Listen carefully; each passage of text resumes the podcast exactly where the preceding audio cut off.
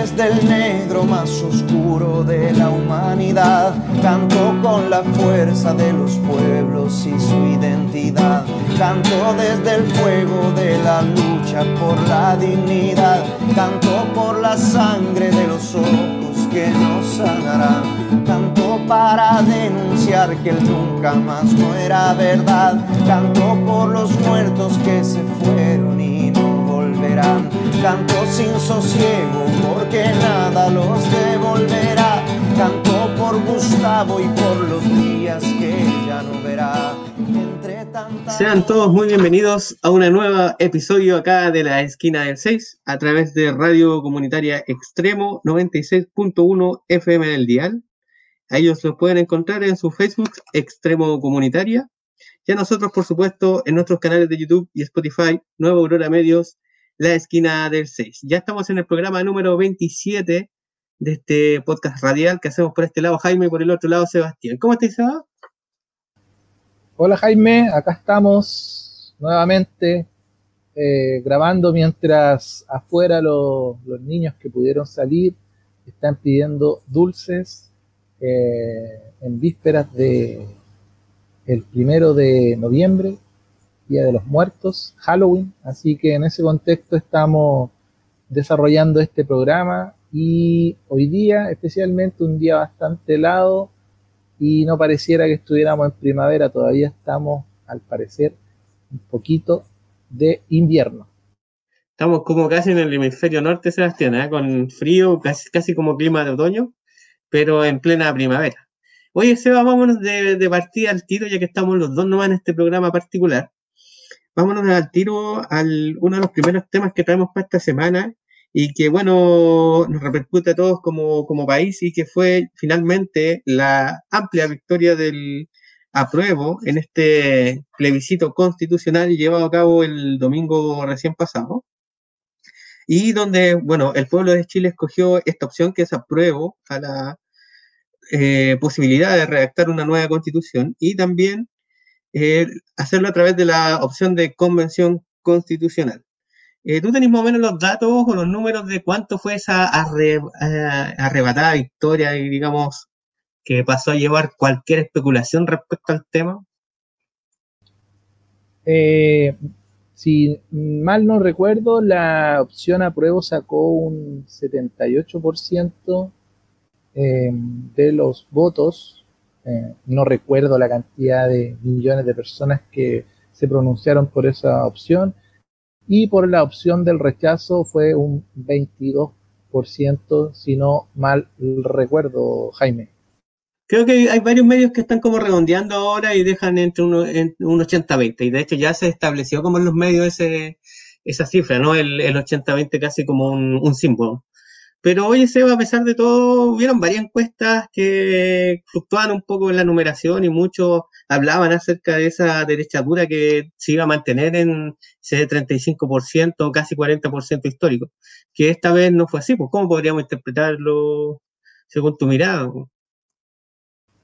Eh, existieron varias, varias encuestas con respecto a esto que se aproximaron semanas antes de, del plebiscito, puesto que no se podía hacer una encuesta muy cercana a la elección, producto de una ley que, lo impide. Pero alguna, algunos de estos centros de investigación que se lanzan con algunos datos, la verdad, eh, las tendencias eran 65 para la prueba o 30% también para, para esta opción y su correspondiente 30% de, la opción del rechazo. Em, por ahí escuché algún, algún profesor de una universidad de Talca, especialista en, votación, eh, y señalaba él, bueno, además de poner su cargo como a disposición dentro de la universidad, algo bastante jugado que, que comentó este profesional, de que él pensaba de que la opción del rechazo no podía bajar del 20%, puesto que según la encuesta histórica, todavía habría o existiría un 20% de personas que aún, a pesar de muertos y con todas las acusaciones de derechos humanos y de todas las violaciones de tortura, eh, todavía hay gente que eh, se dice pinochetista. Me parece que fue una de la de la de los comentarios más cercanos a, lo que se dio, ¿ya? Tengo entendido que también este podcast que se graba en YouTube, no tengo entendido si en, si en Spotify, pero que se llama La Cosa Nostra, también hizo una medición, ¿ya? Eh, explorando nuevas, nuevas áreas, porque ellos graban igual que nosotros un programa, pero obviamente que tienen quizá un poquito más de alcance, con bastante más alcance que nosotros. Y además desde ciertos medios también se lanzaron con una, con una encuesta y estuvieron bastante, bastante cerca, Jaime. Ahora, lo que sí salió a la luz pública y que salió comentado fue esa encuesta de una consultora argentina que el diario Mercurio señalaba de que la opción del rechazo se estaba emparejando con la opción de, la prueba. Así que de verdad vemos cómo los medios de comunicación, por lo menos los más conservadores, eh, aún no entienden o no comprenden lo que está ocurriendo y de alguna forma se están quedando eh, sin, sin, de alguna forma, sin entender e interpretar esta realidad. Oye, sí, ah, ese, ese tema, ese episodio particular este, de esta encuesta eh, que salió en el diario Mercurio, que podríamos incluso clasificar o calificar como desinformación, ¿ah? porque es demasiado, ya es como que no, completamente fuera de la realidad. Pero con respecto a lo que tú decís de la cosa nuestra, que ahí están los ponentes como el Macari, ¿cierto? Y, el sociólogo Alberto Mayor, se acercaron, eh, o sea, le pegaron medio medio, porque en los resultados de esa encuesta, que hay que decirlo que no fue una encuesta muy extensa en cuanto a la cantidad de gente a la que encuestaron, fueron cerca de 600 personas, pero los resultados fueron como de un 79 versus 21%. Eh, Entonces anduvieron súper cerca de lo, que fue la realidad, le pegaron medio medio. Lo que sí decía Mayores es que él, él había trabajado antiguamente en, en, el Banco Estado y estaba a cargo de hacer encuestas y, esta encuesta se la pidió a la mejor encuestadora que él eh, había conocido. Entonces, a él, le tenía mucha confianza. De hecho, como que no querían decir los resultados de esa encuesta antes del plebiscito, como que no le, no le creían mucho en. Y finalmente sí, estuvieron súper cerca. Oye, con respecto a lo otro que te decía acerca del Mercurio y el tema de la desinformación y lo que tú dejabas como punto eh, con respecto a, los medios y su validez, digamos los medios hegemónicos como los canales de televisión y la prensa escrita, medios masivos como Emor, eh, La Tercera y otros, eh, decirte que una de las cosas o síntomas que han estado pasando con, después del, de este 19 de octubre y lo que ha venido para adelante. Y bueno, yo creo que de un tiempo vasto hacia atrás ya, yo podría decir que hace unos cinco años, tal vez más, de que los canales han, perdido bastante poder eh, en cuanto a su sintonía. De hecho, esta semana, un tema súper coloquial, pero por ejemplo, uno de los matinales de Canal, el matinal de Canal 13, digamos, y en, general los matinales, pero el, matinal de Canal 13 llegó a marcar un punto de rating, una cuestión impensada, digamos, en los 90, un punto de rating. Entonces, eso quiere decir que en realidad como que la gente ya está empezando a informarse a través de otros medios. Este mismo podcast que hablábamos nosotros de la Cosa Nostra, o otros medios de comunicación alternativos que están cobrando eh, mega importancia en, estos tiempos. Pues, Así es, em, la televisión, hay que decirlo, ya está en una gran crisis producto de todos estos nuevos eh, medios de información, eh, las mismas redes sociales también se destinan grandes cantidades de recursos por parte de las empresas para, para publicitar. Entonces la televisión de alguna forma ha ido empequeñeciendo su capacidad técnica entonces ha tenido que, no sé, por pues mismo TVN está o incluso arrendando su, su eh, propio edificio y viendo la posibilidad de trasladarse a otro espacio, puesto que, que, ya no tiene cómo poder cubrir de alguna forma los gastos que le ocasiona tener esos tremendos, tremendos estudios. Entonces, ¿qué ha ocurrido? La gente ha depositado más confianza en las redes sociales, eso es efectivo, y también en los medios independientes que han empezado a, a nacer. ¿ya? Entonces la televisión ha quedado un poco rezagada y ya la gente ya no se siente tan interpretada por, por la televisión. Eh, y, de ahí, y de ahí que, no sé, pues, el, el propio matinal de televisión ha cobrado tanta fuerza porque también se entronca de alguna forma con la realidad de, este país, de, la injusticia, que, que lo visibilizan y no, no ponen a caricatura eh, muchas veces de situaciones.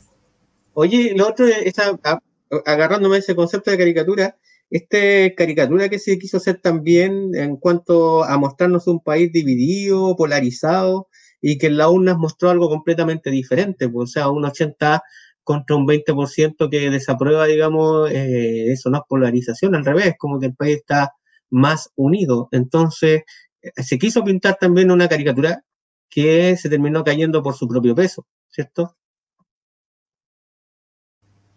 Bueno, así es, pues, se ha montado comunicacionalmente esta idea de la polarización de, grupos extremos, o sea, eh, puedo entender que, el estallido social o la rebelión popular que se dio en, en octubre, noviembre del año 2019, fue un hecho importante, importante. Eh, gente perdió sus ojos y también terminó fallecida.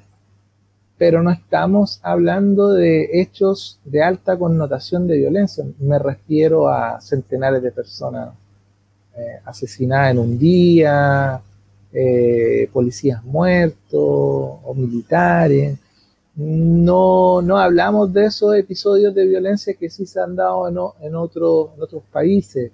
Por dar un ejemplo, el, gran hito político que vivió Venezuela en los 90, eh, algo parecido a, lo que estamos viviendo de una élite, eh, una élite de un país que no sensibiliza con los problemas sociales y donde existieron centenares de muertos producto de una ola de violencia desatada en ese país.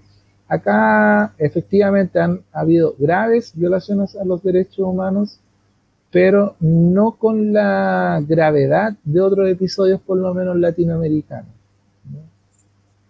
Oye, eh, con respecto a eso de la polarización, también hay que, tenemos otro tema que tocar esta semana que tiene que ver con este abismante segregación social que dejó claro el plebiscito, ¿no? Donde se puede ver eh, y, se filtraron en, redes sociales, ¿cierto? Estos mapas que mostraban los porcentajes de votación en las diferentes comunas de, del Chile en su totalidad.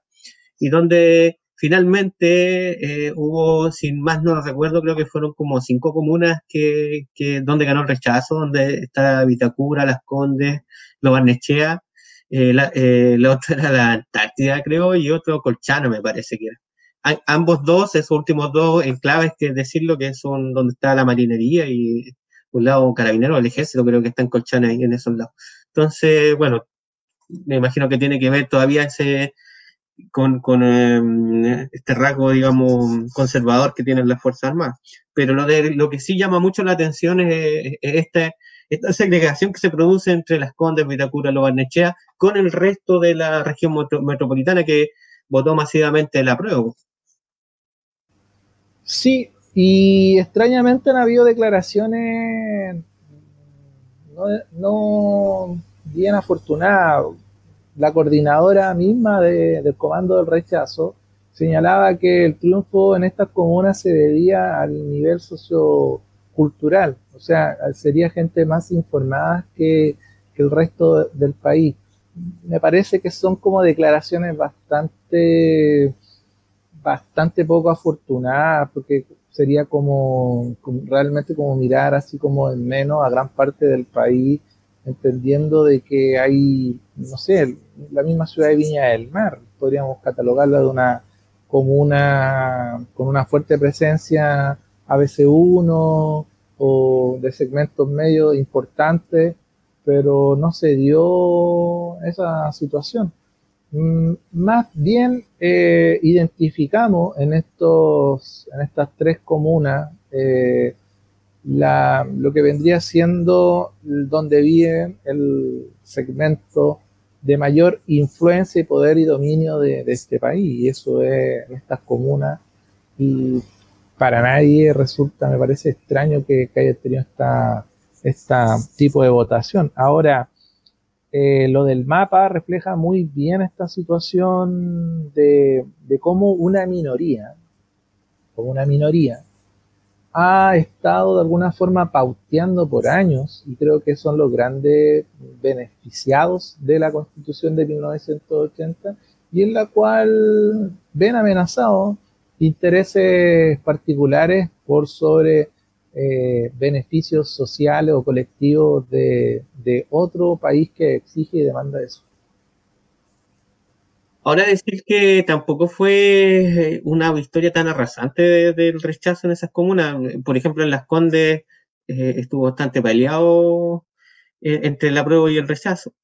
Ahora también haciéndole una bajada acá a la quinta región, también Sebastián, ahora tenemos acceso a una información que entrega el diario La Quinta de Valparaíso, que muestra un mapa similar al que se mostró en Santiago, pero acá en la quinta región y donde podemos ver comunas como Petorca, donde ganó amplia margen el apruebo con más del 90% de aprobación, y las, las comunas que donde menos porcentaje obtuvo el apruebo, pero acá en la quinta región hay que decir que el apruebo ganó en todas, en todas las comunas, pero donde tuvo menos aprobación vendría siendo como Concón, Algarrobo, Santo Domingo, Zapallar, digamos, comunas que estamos acostumbrados ya a ver ese voto conservador, ¿cierto?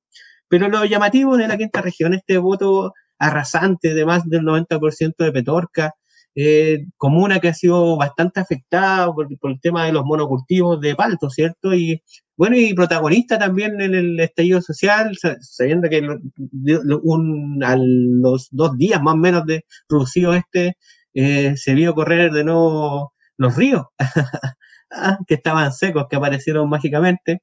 Y bueno, cuánta gente que está involucrada con el tema ambiental en esa zona. Sí, eh, da, que pensar el, tema de la opción apruebo tan fuerte en que Creo que ha calado hondo el hecho de darse cuenta que, las aguas eh, en este país son netamente privadas.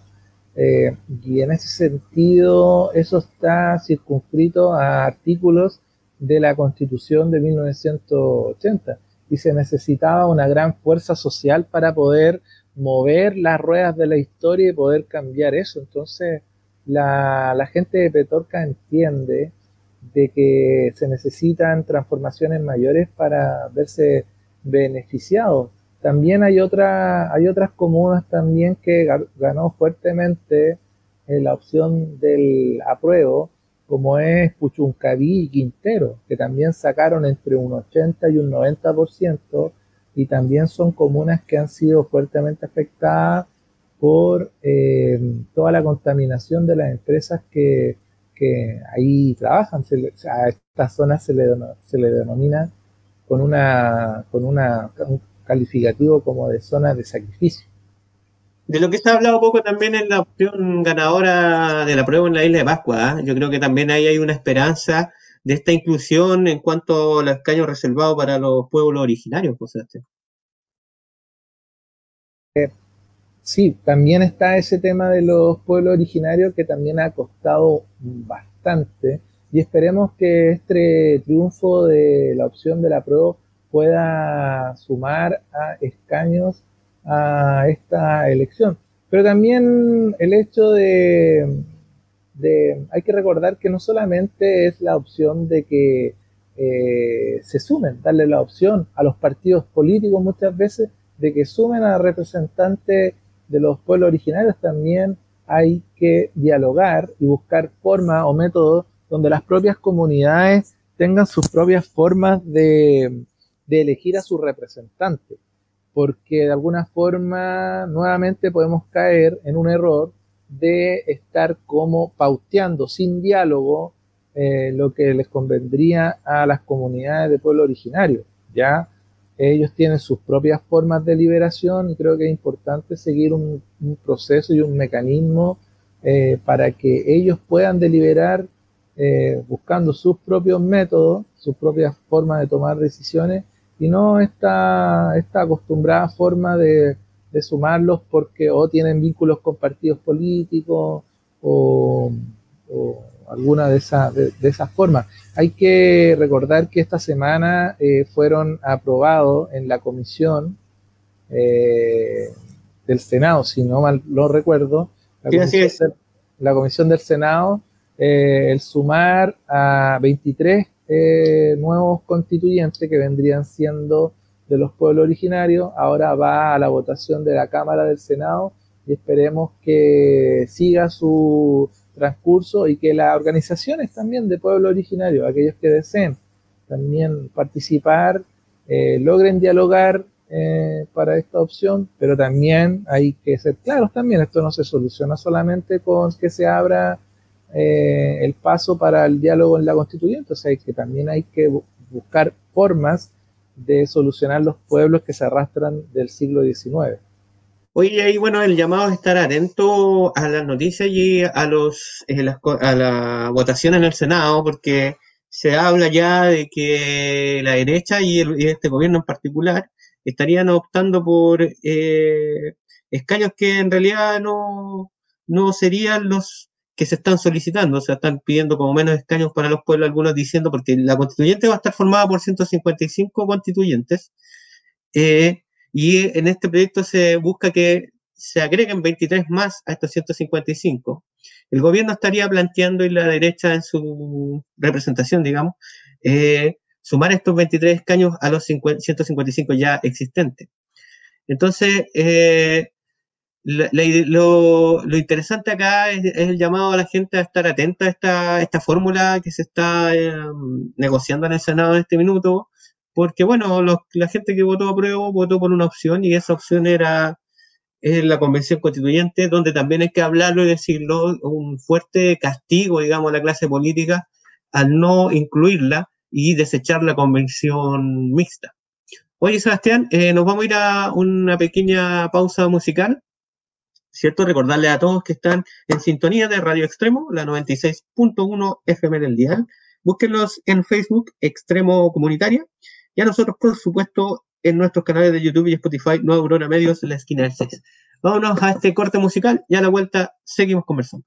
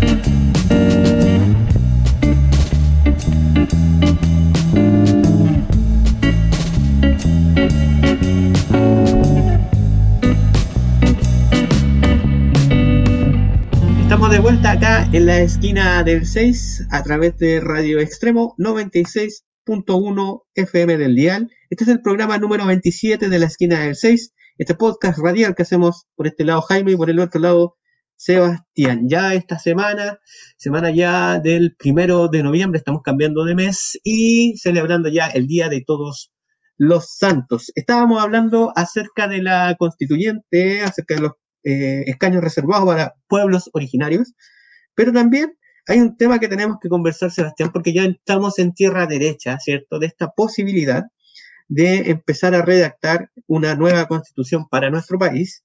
Y una de las cosas que ha estado en eh, la mesa en este tiempo y que se ha estado discutiendo es una pregunta que invita a reflexionar, es que tenemos, tienen oportunidad y capacidad de articulación eh, los cabildos territoriales para influir en la constituyente. ¿Cuál es tu mirada? Eh, creo que eh, en esa, esa, es una gran pregunta. Estas organizaciones nuevas que han empezado a, nacer, que son los cabildos y las asambleas territoriales, tienen un tremendo desafío por delante, porque, bueno, es, es notable que, que, la participación ha ido bajando producto de, del confinamiento en la cual hemos estado eh, producto de, la pandemia. Entonces, también hay que analizar esta situación. Eh, hay, cabildos que obviamente se han mantenido, hay asambleas territoriales que también, eh, y, en, en, esa, en, esas formas nuevas que se han ido dando, me parece que las municipalidades tendrían mucho que ver ahí, ¿ya? Y en este sentido, eh, el mismo alcalde Jorge Char eh, está haciendo un llamado también a formar eh, cabildos comunales. Me parece, me parece la forma más, más idónea, ¿ya? idónea para poder tener un diálogo fecundo, una, una, gran comunidad o una gran comuna. Eso, eso ocurre en Valparaíso. Me parece también que la, la, Asociación de Municipalidades también va a adoptar este, este camino. Recordemos que la Asociación de Municipalidades en diciembre del año pasado hizo un plebiscito virtual, ya en el cual también daba la opción de si se deseaba o no una nueva constitución. Vendrían siendo un sector eh, bastante mm, progresista de todas las instituciones eh, en la cual están agrupadas todas las municipalidades. Ahora, ¿qué pasa con las organizaciones territoriales autónomas? Me parece que en esta situación en la cual muchos se han ido como acercando a la opción de formar eh, eh, una constituyente propia sin partidos políticos, mm, me da la, la, me da la sensación, la verdad, de que ese camino eh, habría, habría quedado un poquito eh, desplazado producto del efecto de una alta votación ya eh, en este plebiscito, además que le tenemos que sumar el efecto de una pandemia, o sea, no, es, no es una situación normal de elección, o sea, estamos hablando de que entre medio hubo un plazo que se tomó para alargar la, la fecha del plebiscito, entonces eso, eso mermó eh, obviamente lo, la cantidad de gente que podría haber ido a votar sin haber tenido esta situación. El desafío para la asamblea y cabildos eh, territoriales es eso, buscar las formas de articulación. Como bien señaló Javier Pineda, no hay una receta, la verdad, no hay un, manual.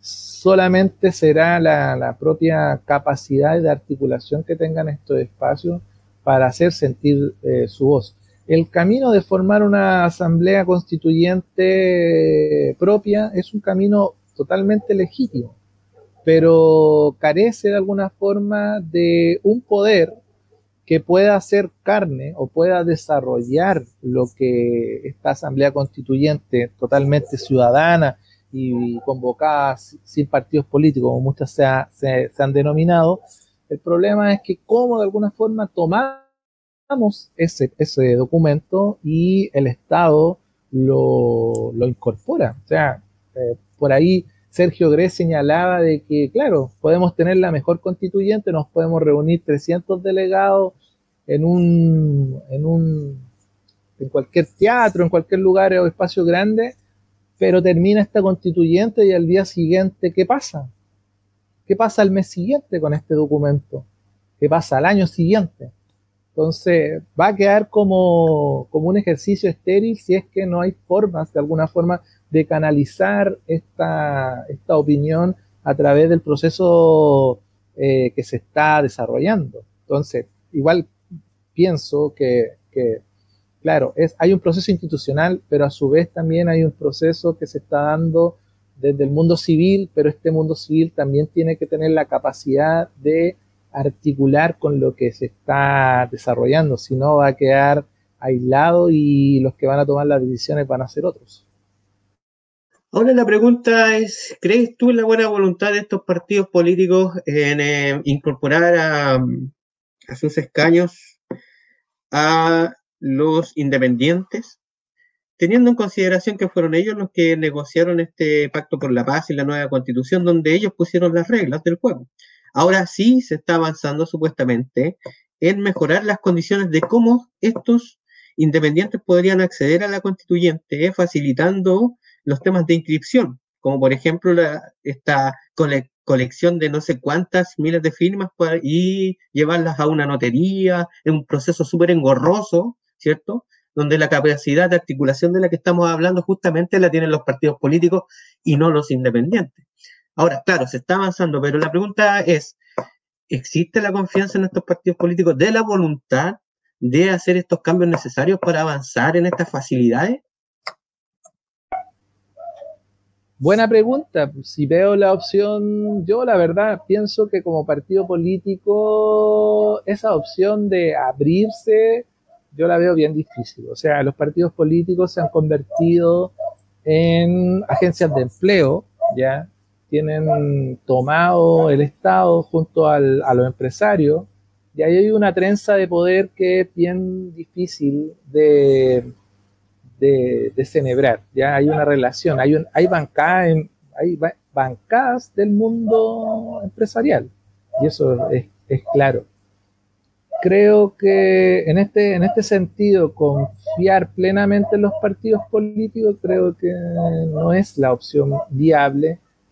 Debe existir eh, las formas en la cual los independientes logren hacer eh, listas por temática y ojalá exista la, posibilidad de que puedan articularse a nivel nacional. Ahora, entiendo que eso específicamente no, no existiría, ¿ya? Ahora también ocurre que también hay que ordenar un poco el, mundo de lo independiente, en el sentido de que al existir una gran cantidad, ¿ya? una gran cantidad de independientes que vayan a la constituyente, también se da la, fuerte posibilidad de que los partidos políticos nuevamente sean los fortalecidos, ¿ya? puesto que ellos van ordenados y los independientes obviamente que van a, van a carecer de ese orden y con esta dispersión de votos y esta dispersión de, candidatos también se ven debilitadas sus posibilidades.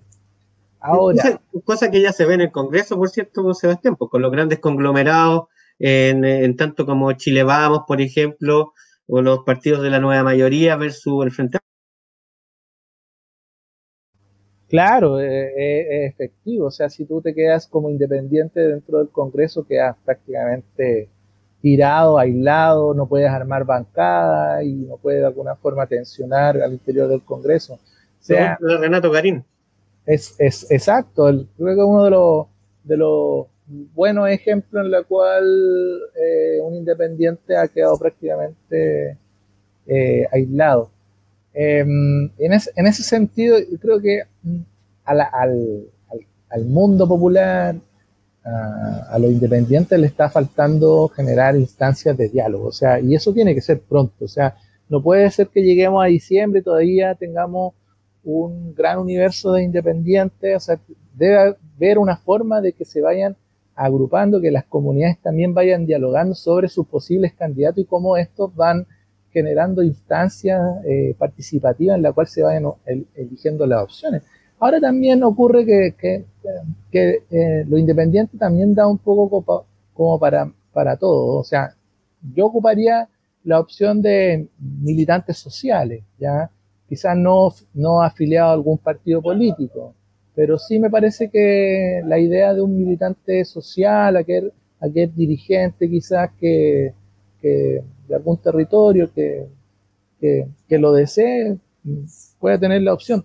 La, la idea de independiente por independiente me, es como algo un poco vacío.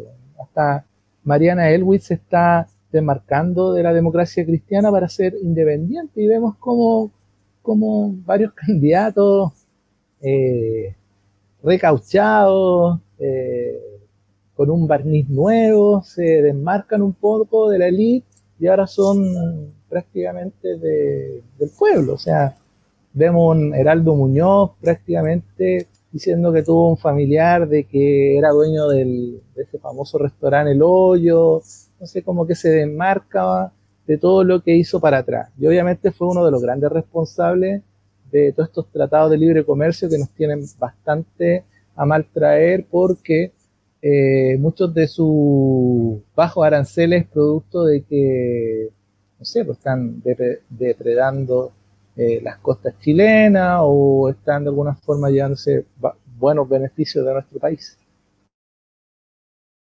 Bueno, sí, pues de hecho hay una agrupación que se llama Independientes No Neutrales que un poco habla acerca de eso, ¿cierto? Que son independientes pero que no son neutrales en cuanto a sus ideas.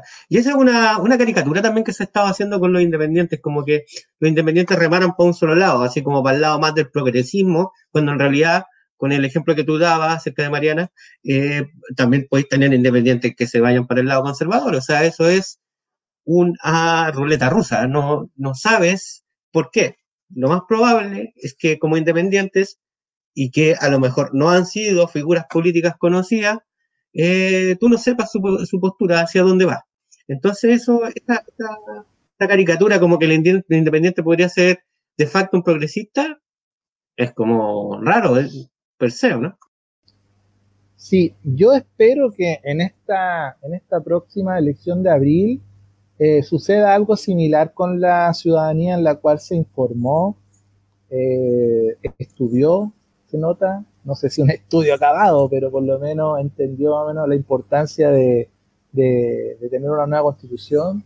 Además que también había como una, pequeña trampa, y una pequeña trampa eh, leguleya, legal, eh, en la cual se hablaba de convención mixta y y la idea del tiro es como una convención paritaria hombre-mujer, a diferencia de la convención constituyente. O sea, la ciudadanía, la gente que fue a votar, eh, entendió eh, de que la mejor opción era la convención constituyente.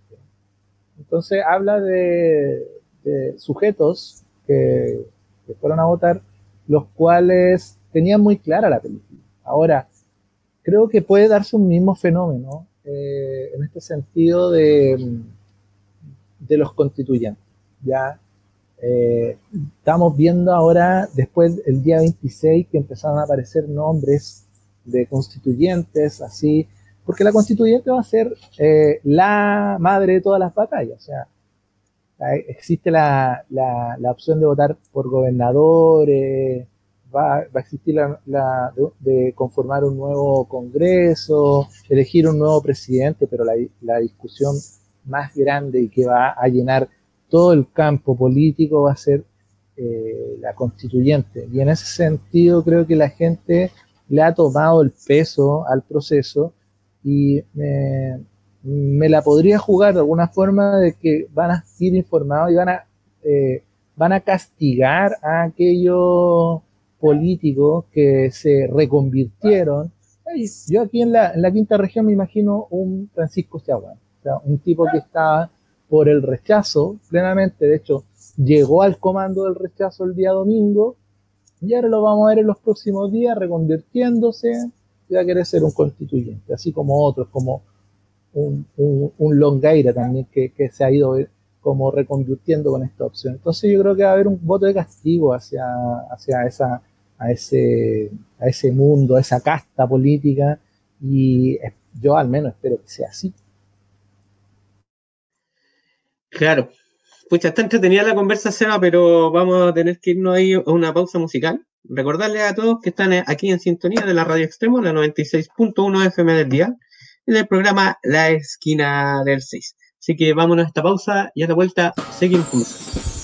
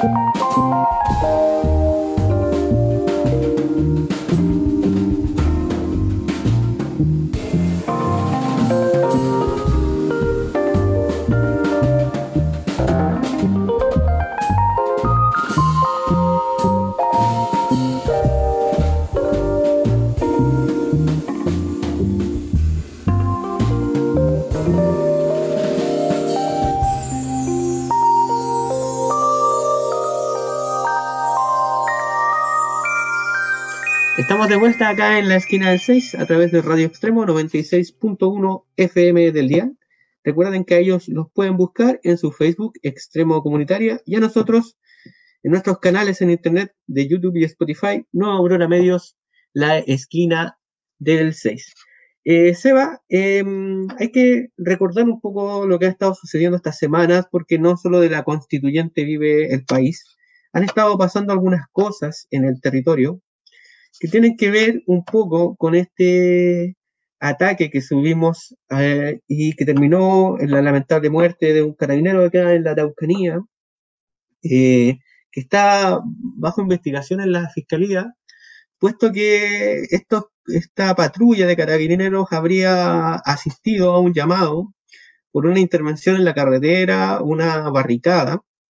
Al bajarse estos carabineros de la patrulla eh, habrían sido emboscados eh, y al, ser emboscados habrían sido atacados con una arma larga, uno, eh, se habla acerca más o menos como de cinco disparos, y que terminaron quitándole la vida a este carabinero y que ha despertado ya bastante ánimo, animosidad, es la palabra, no, no estoy claro, pero eh, se ha calentado las aguas nuevamente en la zona y es bueno darle una vuelta porque realmente el Estado ha mostrado bastante ausentismo en este lugar. A partir ya del año pasado y que se ha incrementado incluso semanas anteriores a este plebiscito con quemas de camiones, donde se ha hablado acerca de montaje, se han hablado muchas cosas en la Araucanía y por esta, por esta semana tuvimos este episodio.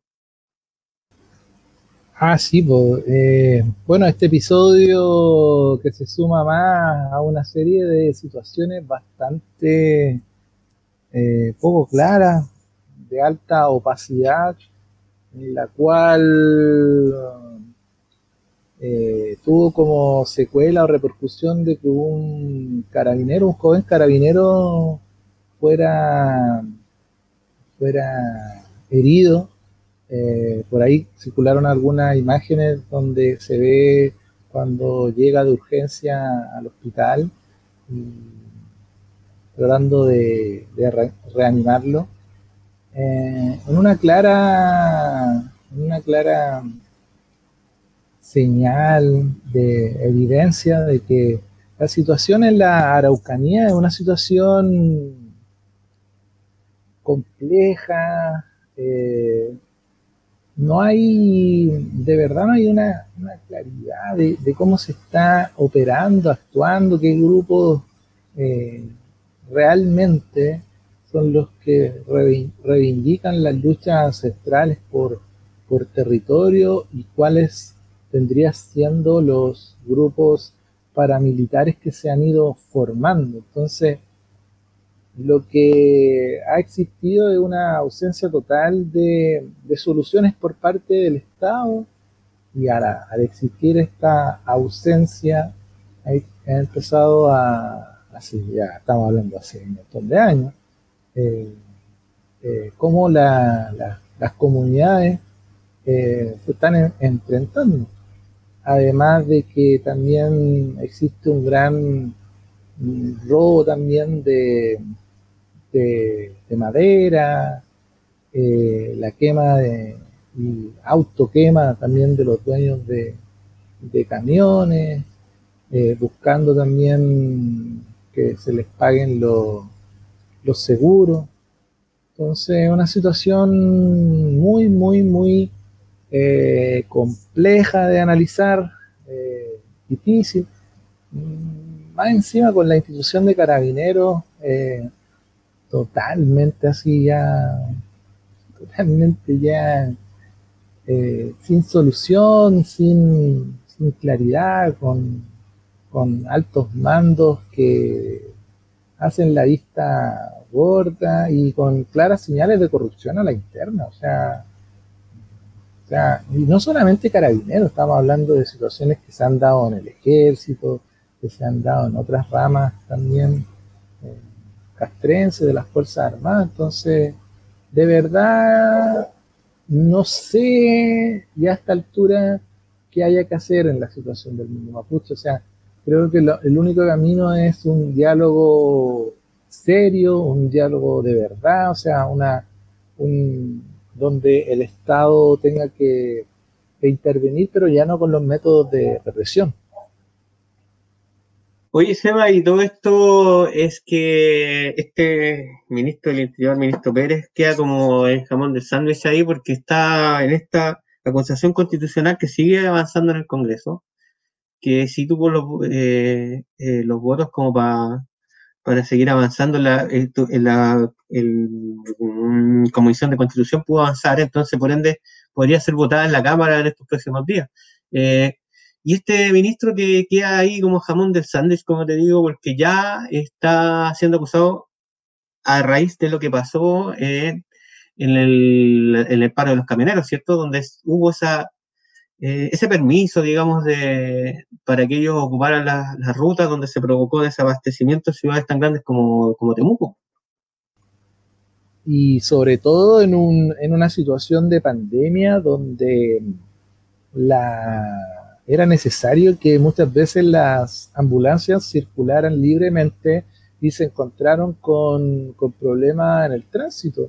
Y además que también los mismos eh, colegios también tuvieron eh, problemas dificultades en la distribución de las canastas eh, familiares, que, o sea, la canasta de los estudiantes, mejor dicho, que entrega Junaed, y a su vez también la entrega de canasta que se realiza o que está realizando el gobierno central muy torpemente, eh, pero que además se le suma a esto de las dificultades de distribución que ocurrió por el paro de los camioneros, una situación bastante criminal desde ese punto de vista, porque podría haber sido en cualquier otro momento, pero no, ocurrió en el, en el peor momento que podría haber sido, que, que ocurrió cuando estábamos enfrentando una tremenda pandemia. Ahora los medios de comunicación eh, cómplices también un poco de, este gremio eh, tan poderoso y tan fuerte a nivel nacional, eh, no fueron lo fuertemente críticos con, esta movilización que a todas luces en el momento que se estaba dando no tenía mucho sentido y que generó gran problema hacia la comunidad nacional. Así es, pues Sebastián. Así es, así es. Entonces hay que estar a, ojo a eso porque va a estar avanzando en, la Cámara de Diputados y luego en el Senado y que podría terminar en una destituciones del, del ministro del Interior, pues, que sería bastante complejo en el contexto en el que estamos ahora pasando y que bueno, sería una nueva derrota para el gobierno que ha tenido bastante en estas últimas semanas y meses.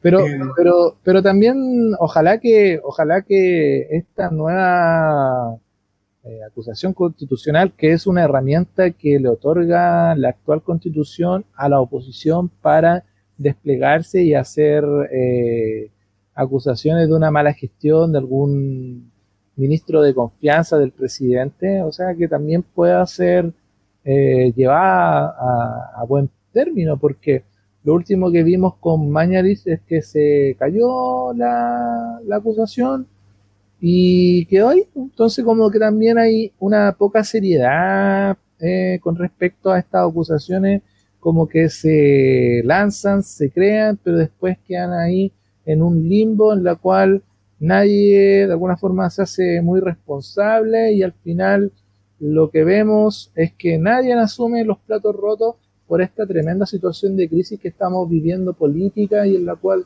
cada uno eh, hace chip libre y de alguna forma sale, eh, se la lleva eh, pelada, por decirlo así. Oye, Seba, vamos a cambiar un poquito el switch ya porque estamos en este último bloque del programa y estamos terminando, pero no quería dejar pasar la ocasión de comentar esto que Virginia Reinato, que aparece a veces me parece que apareció ahora porque es Halloween. no sé, volvió de allá del cementerio, pero apareció, apareció la alcaldesa de Viña del Mar, no estaba muerta, andaba de barranco. Y donde dice que pide evaluar, separar, digamos, a Viña del Mar respecto al paraíso, en el contexto de estos avances en el plan del paso a paso del gobierno para afrontar el COVID-19. ¿Cómo lo ves tú eso? Eh, malísimo, porque la comuna de Valparaíso y Viña del Mar, y sobre todo que tiene una gran conexión que es la Avenida España, es prácticamente una misma ciudad, pues es una conurbación, una ciudad que está una pegada a la otra. Recordemos que Valparaíso es mucho más antiguo que Viña del Mar. Entonces, toda la, la ramificación de estas comunas tiene una interdependencia total. Entonces, tratar de desmarcarse eh, de Viña del Mar, de Valparaíso, me parece que es eh, bastante difícil de llevarlo a la práctica. Eh, o sea, solamente ya pensar que vamos a tener dos comunas con distintas realidades sanitarias yo creo que va a generar una gran confusión. Va, a ser algo bien confuso de poder explicar. Eh, o sea, yo por eso entiendo de que, estamos en una misma situación de, de, el paso 2, porque prácticamente son ciudades que que alternan muchos ciudadanos, o sea, hay muchos ciudadanos que se trasladan de una u otra ciudad. Entonces, tratar de tener situaciones diferenciadas, yo lo veo bastante complicado. Entiendo que la alcaldesa pueda estar bien apurada con el tema porque hay un gremio gastronómico y hotelero que se está cayendo y cada vez vemos que se cierran más y más eh, locales, el Valparaíso, el famoso Cinsano, pero también hay una situación de salud que también hay que ir evaluando eh, con el correr de los días y, si todavía no estamos en la situación de dar al paso 3, yo creo que hay que ser responsable y primero está la situación de salud, ya vemos cómo están los rebrotes en Europa, o sea, lo que estamos viendo allá va a volver a ocurrir acá. Entonces debemos ser bien responsables con las medidas sanitarias, cumplir con ellas y, tratar de respetar lo que eh, las instituciones de salud eh, nos dan. Bueno, Sebastián, ya con ese comentario yo creo que ya estamos cerrando el, programa de esta semana. Eh, le dimos una pincelada a varios temas eh, sobre todo con el tema de la constituyente y que es el tema en particular que vamos a estar tratando dentro de las próximas semanas seguramente. Vamos a tratar de buscar algunas voces dentro del mundo eh, social y obviamente dentro de los particulares, digamos, de, las personas que se quieran postular como independientes a la constituyente, a ver si es que podemos rescatar algunas voces y traerla acá al podcast. ¿Qué te parece? Nos estaríamos ya viendo, Sebastián, para la próxima semana por alguna última palabrita. Eh, bueno, como última palabrita, nada, pues todavía está la situación de la, del proceso constituyente, del, plebiscito de apertura de esta constituyente. Todavía hay mucho análisis que realizar, eh, todavía hay que decantar mucha información, todavía falta que el server entregue la información por los segmentos etarios, hay información que todavía hay que recopilar, se van a seguir haciendo mapas y vamos a seguir analizando esta concurrida elección y esta alta votación. Y nada, mantenernos expectantes, eh, críticos, puesto que hay que recordar que, que, mm, esta pauta que realizó el Congreso con el tema constituyente también es algo que, que amarra eh, a un 80% de, de, los lectores que votaron por el apruebo. Entonces hay que mantenerse muy expectante, puesto que hay bastantes eh, situaciones como de trampa que se manifiesta, que manifiesta la, ciudadanía y en la cual hay que mantenerse expectantes, eh, informados y, y dialogando todo el rato en las comunidades esa es la última palabra de buena, ¿no? El diálogo, invitar al diálogo. Así es que por mi parte me despido, va a ser hasta una nueva ocasión acá en la esquina del 6. Recordarles a todos que se van a quedar en la sintonía de la Radio Extremo, de 96.1 FM del día. A nosotros nos pueden seguir en nuestros canales de YouTube y Spotify, Nuevo Aurora Medios, la esquina del 6. Como siempre les pedimos un like, ojalá lo compartan en todas sus redes sociales para que podamos seguir haciendo este trabajo que llevamos con tanto amor por mi parte, Jaime, por el otro lado, Sebastián. Así que, chao, Seba. Nos vemos en una nueva emisión de la esquina del 6. Chao, chao. Chao, chao. Que estén bien.